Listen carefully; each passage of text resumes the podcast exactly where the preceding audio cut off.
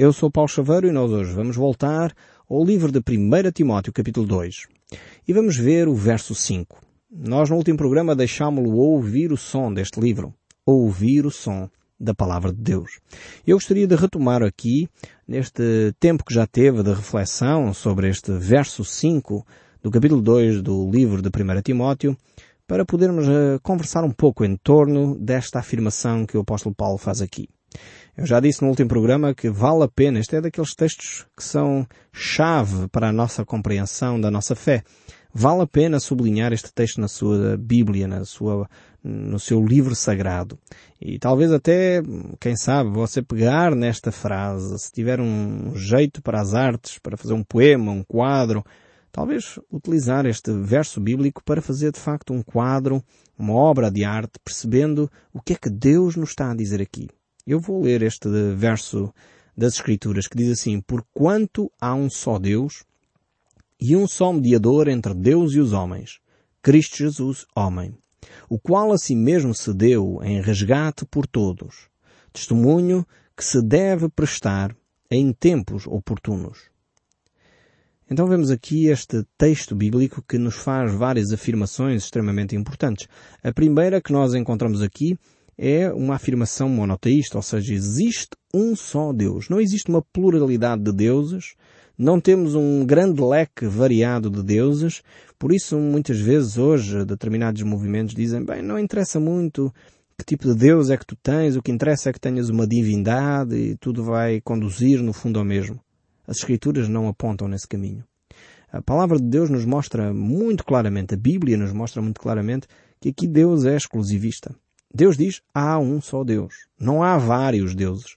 Não há várias possibilidades para um relacionamento uh, com a divindade. Não. Há um só Deus e há um só mediador entre Deus e o homem. E quem é esse mediador? Aparece aí Maria, aparece o apóstolo Pedro, aparece o apóstolo Paulo? Não, de forma alguma. Este mediador entre Deus e os homens é Cristo Jesus. Eu sei que para alguns que me estão a ouvir neste momento ficaram chocados, talvez escandalizados com aquilo que as Escrituras dizem. Mas nós não podemos deixar de afirmar aquilo que a Bíblia afirma. Eu sei que talvez vai de encontro a uma convicção de toda a nossa vida, ouvimos diferente daquilo que estamos neste momento a ver nas Escrituras mas seria incorreto da minha parte não dizer a verdade. Seria injusto da minha parte não manifestar aquilo que Deus diz na Sua palavra. Então é fundamental nós entendermos aquilo que a palavra de Deus nos diz. E aquilo que Deus nos diz é que não há mais nenhum mediador entre Deus e o homem. Eu posso orar a quem eu quiser, mas não vai chegar até aos céus. O único que leva de facto as minhas orações até ao Deus eterno, o único Deus vivo e verdadeiro, é a pessoa de Jesus Cristo. E talvez você pergunte, mas porquê? Então os outros homens e as outras mulheres não são pessoas importantes, não foram pessoas boas? Foram, sem dúvida. Mas não são mediadores entre Deus e o homem. O único que efetivamente morreu numa cruz para nos dar acesso com confiança a Deus foi a pessoa de Jesus Cristo. Aliás, o livro de Hebreus nos diz exatamente isso, que nós temos acesso com confiança ao trono da graça por causa do sangue de Cristo. Então é vital para a nossa compreensão, para a nossa fé, percebermos que não há muitos mediadores. Não há uma centena ou duas centenas de mediadores e eu escolho aquele que eu mais gosto e infelizmente o nosso povo tem vários, vários mediadores, cada um tem o seu, o seu padroeiro, mas a Bíblia não dá este espaço. A Bíblia diz que o único mediador entre Deus e o homem é Cristo Jesus, homem. Usa esta expressão vital também aqui, importantíssima. Porque é que o apóstolo Paulo aqui refere que Jesus Cristo aqui se manifestou em forma humana? Aqui está a falar do nascimento virginal de Cristo, da Virgem Maria, é verdade, sem dúvida. Jesus Cristo nasceu da Virgem Maria, mas ao mesmo tempo é Cristo que continua a ser o mediador e não a Virgem Maria. E isto é que é fundamental e por isso o apóstolo Paulo fala aqui de Jesus Cristo, o homem aquele que se identifica conosco, aquele que sabe as nossas fraquezas, aquele que conhece o que é padecer, aquele que sabe o que significa ser traído, aquele que sabe o que significa chorar, aquele que conhece o que é a perda de um amigo, aquele que sabe o que é conviver com a doença. Jesus Cristo é este homem que esteve entre nós, Deus que se fez carne e habitou entre nós. por isso, diz o texto bíblico que nós acabamos de ler, o verso 6 ainda continua a dizer, e por isso mesmo ele deu, se deu a ele mesmo por resgate para cada um de nós. Então é, é esta entrega de Jesus Cristo que faz toda a diferença. É por isso que nós podemos ter um relacionamento com o Deus eterno. É, não tem a ver com as nossas boas ações, que são importantíssimas, não tem a ver com termos uma religião que tem eh, centenas de anos, também é interessante, não tem a ver com eu dar as minhas ofertas ou dízimos. Não, não tem a ver com isso. Tem a ver com uma relação com Cristo. É Ele que se deu como resgate. O resgate é alguém que precisa de ser resgatado. Só existe resgate quando há uma necessidade de alguém ser resgatado. E foi Cristo que se deu como resgate por nós. Foi Ele que pagou o preço, a nossa dívida, para nós podermos ser salvos efetivamente. Mas o texto bíblico prossegue. O verso 7 ainda diz mais. Para isto foi designado pregador e apóstolo. Está o apóstolo Paulo a falar. Afirmo a verdade e não minto. Mestre dos gentios na fé e na verdade. Aqui o apóstolo Paulo reafirma o seu apostolado e também o seu ministério. A palavra que nós vemos aqui como pregador, eh, no original tem um sentido diferente daquele que hoje em dia nós lhe damos. Eh, no original, esta palavra pregador tem um sentido de trombeta que toca alto. Eh, e por isso as trombetas, como era do conhecimento, ainda hoje se usa no exército, as cornetas e as trombetas. Porquê? Porque elas fazem um som claro e distinto para avisar que o amigo vem, o inimigo vem ou que está na hora de fazer alguma coisa. Então aqui o apóstolo Paulo diz que ele é esta trombeta com um som claro, um som audível, um som que é perceptível a todas as pessoas acerca da mensagem que Jesus Cristo tem para a humanidade. Esta boa nova que nos dá uma esperança de podermos continuar a nossa caminhada aqui. Então ele era esta, esta voz clara, mas ao mesmo tempo ele era também o professor aquele que era mestre, aquele que ensina. E ensinava o quê? Ensinava sobre a fé e ensinava sobre a verdade. E de facto era este o grande ministério que o apóstolo Paulo tinha de ensinar a verdade. Não iludir as pessoas, não enganar as pessoas, mas ensinar aquilo que é verdade. E em seguida, então o apóstolo Paulo vai começar a falar sobre este assunto que é a oração. Ele volta a esta questão. Diz assim o verso 8. Quero, portanto, que os varões os homens, orem em todo lugar, levantando mãos santas, sem ira e sem animosidade. Paulo aqui está a falar acerca de um desejo. Ele quando diz quero aqui não está a dizer que é um mandamento, ordeno que. Não, ele está a manifestar um desejo pessoal. Ele gostaria que acontecesse desta forma. E o que é que ele gostaria que acontecesse? Que os homens orassem. Orassem em todo lugar. Isto vai de encontro àquilo que ele já ensinou em 1 de São Licenses, acerca de orar sem cessar. Mas ao mesmo tempo, ele gostaria, e está aqui este assunto a falar mais especificamente sobre isso, sobre a oração em lugares públicos, ou seja, durante o culto. Eh, ele gostaria que houvesse uma determinada prática eh, na forma de orar. E qual é esta prática? Ele aqui usa uma expressão levantar mãos santas. Uh, hoje em dia ainda há muitas comunidades que mantêm esta, esta atitude de levantar as mãos quando estão em oração ou adoração a Deus, neste sentido, de facto, de manifestar uh, as suas, levantar as suas mãos santas a Deus, mas aqui este contexto uh, tem que ser compreendido também. É um contexto cultural próprio, Uh, e o apóstolo Paulo, em primeiro lugar, estava a falar uh, para os homens. É curioso, aqui nesta época concreta, não quer dizer que as senhoras não podem levantar as mãos, não é isso mas eu estou a tentar identificar o contexto cultural daquela época. O apóstolo Paulo está a dizer isto para os homens. Porquê para os homens? Porque a questão das mãos santas aqui, não sei se reparou, tem a ver com ira e animosidade, ou seja, uh, atitudes de violência. E o apóstolo Paulo estava a falar para os homens que naquela época é que saíam à guerra. Por isso ele diz que os cristãos, quando oram, devem ter uh, mãos limpas, podíamos usar esta expressão, mãos que não estão manchadas de sangue, mãos que não são violentas. Por isso eles deveriam levantar as mãos, mãos onde que não se envolvem em brigas, em contendas, em guerras. E, e é esta atitude, ou é esta a ideia por detrás aqui da expressão levantar uh, mãos santas. no sentido de demonstrar que não têm armas, não têm guerras, não têm ódios contra ninguém. Talvez ainda hoje, não sei se repara às vezes nos filmes uh, que dá na televisão, quando aparecem os policiais, eles pedem para os bandidos levantarem as mãos. Para quê? Para verificar se estão desarmados, para verificar se aquelas mãos não têm ali alguma coisa escondida com a qual poderão atacar uh, os policiais que estão a fazer a detenção. Mas aqui a ideia é um pouco esta também, no sentido de levantar as mãos numa atitude de ficar vulnerável, numa atitude de dizer não tenho nada escondido, não vou aqui desenvolver uma guerra, não vou desenvolver uma contenda. Então, sendo este o princípio por detrás desta ideia de levantar mãos santas, uh, seria importante, mesmo aquelas comunidades que não levantam mãos, ou aquelas que levantam, que percebêssemos de facto o que estamos a fazer quando levantamos ou deixamos de, ou deixamos de levantar as nossas mãos no sentido de que eu devo me aproximar de Deus nas minhas orações quando eu tenho os meus relacionamentos resolvidos. Se eu estou irado contra um irmão e depois vou a um culto e porque naquela comunidade é hábito levantar as mãos, eu levanto as minhas mãos, será legítimo eu fazer isso? Deixo a pergunta consigo.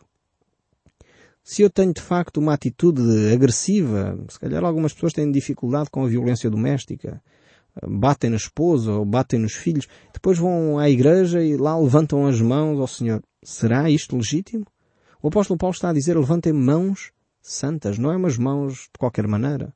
Temos que analisar de facto a nossa consciência e é isso que o apóstolo Paulo está aqui a pedir, para que de facto os cristãos daquela época não se envolvessem de facto em guerras, em contendas, inutilmente. E se o fizessem, deveriam primeiro confessar o seu pecado. Isto não significa que as pessoas não tinham dificuldades, que não pecavam, é óbvio que pecavam. Mas antes de se envolverem num tempo de oração, se estavam de facto com um problema na consciência, com ira, com contenda contra alguém, eles deveriam primeiro ir resolver esse problema com o irmão, com a irmã, com a pessoa em causa, e então depois sim eh, vir para o tempo de oração e aí livremente poderiam levantar as suas mãos santas diante de Deus. Depois deste aspecto aqui, relativamente aos homens, que tinha mais a ver com esse aspecto dos homens, porque eram mais violentos naquela época, o apóstolo Paulo vai levantar aqui o assunto sobre as mulheres.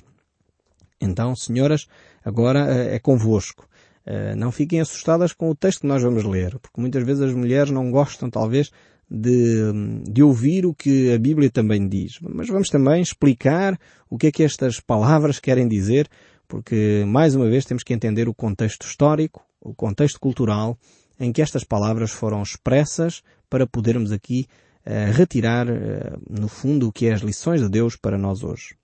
Quando nós lemos este texto, há duas grandes posições sobre o ministério das mulheres na Igreja. Uh, eu creio que há duas posições, muitas delas, que se colocam em extremos e depois, enfim, nem sempre conseguem dialogar de uma forma saudável. Eu não gostaria muito de alimentar aqui tensões e discussões sobre se a mulher pode ou não ser pastora numa igreja, se não deve fazer nada na igreja, coisas que são muitas vezes os tais debates intensos. Mas gostaria, acima de tudo, que nós olhássemos para as Escrituras e pudéssemos retirar desta, deste texto bíblico aquilo que efetivamente Deus eh, tem para nós hoje em dia. Em primeiro lugar, como eu disse, nós temos que olhar para o contexto histórico, o contexto religioso da época, para perceber porque é que o apóstolo Paulo diz o que diz. Então, estamos a viver num período romano em que uh, os templos pagãos eram normalíssimos naquela época e certamente já ouviu falar do grande templo de Diana. Uh, era um templo em Éfeso, essencialmente, o maior era em Éfeso, mas influenciava toda aquela região grega ali. E uh, as mulheres naquela época, nos templos pagãos, tinham um papel essencialmente preponderante, era a maior parte delas eram sacerdotisas, mas não tem nada a ver com o contexto que nós entendemos hoje a vida espiritual. Uh, ser sacerdotisa num templo uh, de deuses pagãos estava muito mais ligado com prostituição do que com qualquer outra prática religiosa que nós conhecemos hoje. Por isso mesmo o apóstolo Paulo vai falar às mulheres tendo como pano de fundo este aspecto da vida religiosa daquela época. Ou seja, em que as mulheres eh, que estavam envolvidas na prática de uma religião normalmente eram prostitutas eh, e, de e, desenvolviam eh, essa prática da prostituição como sendo um ato de culto. Então, por causa disto, o apóstolo Paulo agora vai dizer uma série de coisas quanto à forma como as mulheres eh, se devem comportar, como as mulheres cristãs devem viver a sua espiritualidade. Então vejamos aqui o primeiro livro de Timóteo, capítulo 2, o verso 9. Ele diz, da mesma sorte, portanto está a falar sobre o mesmo assunto, se em relação aos homens para a oração deve ser esta situação em que eles não devem ter ira, não devem andar à guerra, não devem desenvolver violência, da mesma forma, portanto começa este versículo desta maneira, as mulheres em trajes decentes se ataviem com modéstia e bom senso, não com cabeleiras frisadas e com ouro ou pérolas ou vestuário dispendioso, porém como boas obras, como é próprio das mulheres que professam ser piedosas. Então o apóstolo Paulo aqui vai um, desenvolver um padrão, como é óbvio. Como já disse, tínhamos este aspecto cultural, uh, religioso daquela época em que as mulheres, quando iam para o templo, iam com trajes sensuais, iam adornadas, de facto, como prostitutas, porque o objetivo era atrair os homens e dessa forma pensavam elas que atraíam e satisfaziam os deuses pagãos daquela época.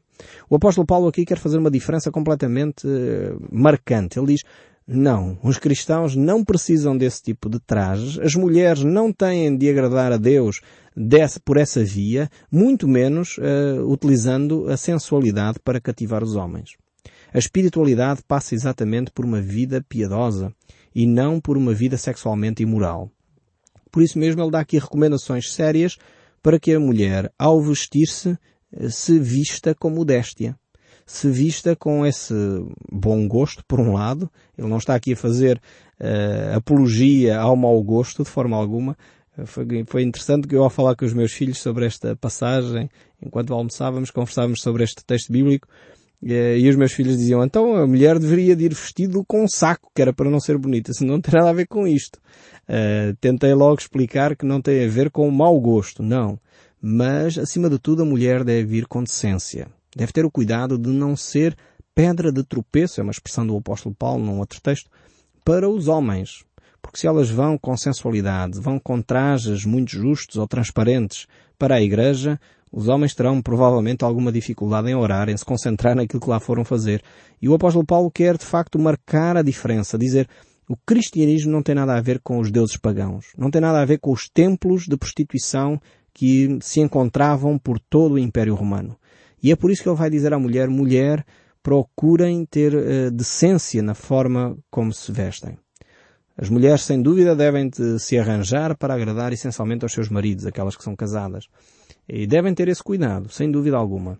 Mas quando estão num culto público, deverão de facto ter também o cuidado de não ser pedra de tropeço para outro homem e ao mesmo tempo percebendo que a prostituição não faz parte do culto cristão.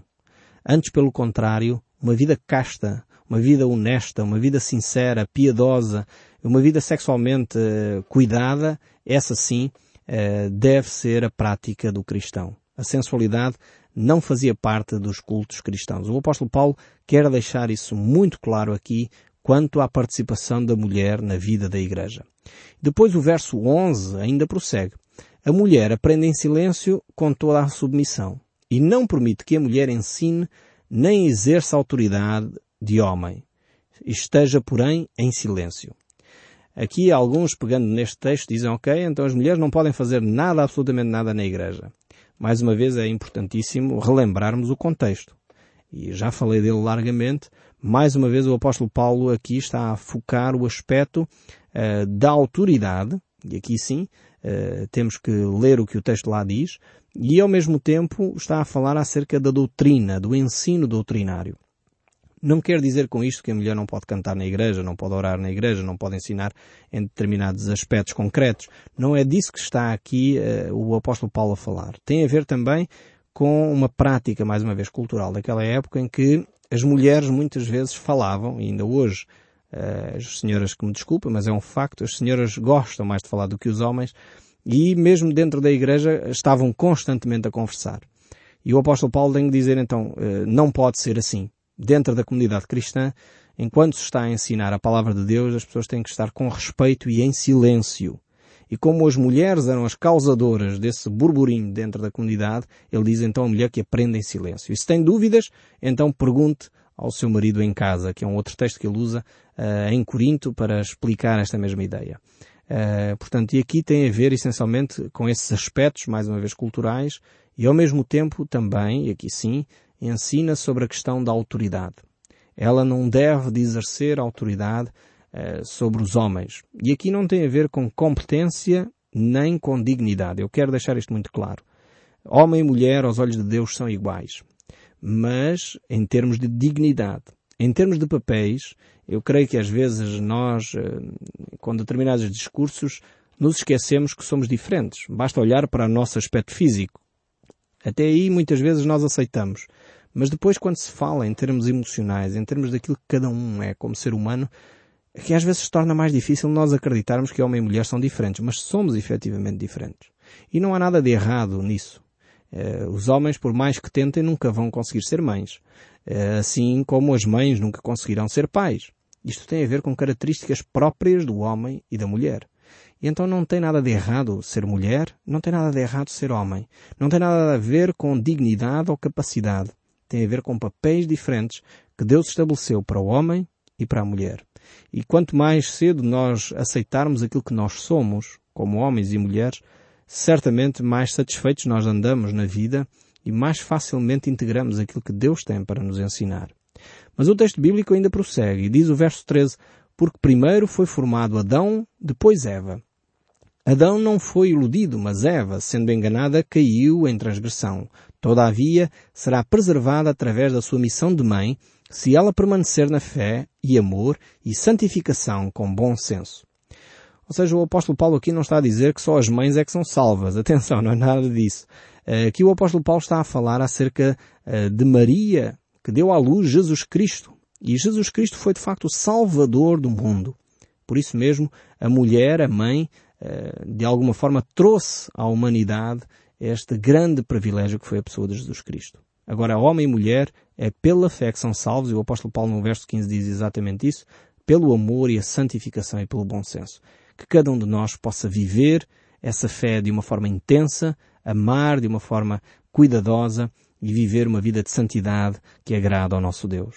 Eu espero sinceramente que o som deste livro continue a falar consigo, mesmo depois de desligar o seu rádio.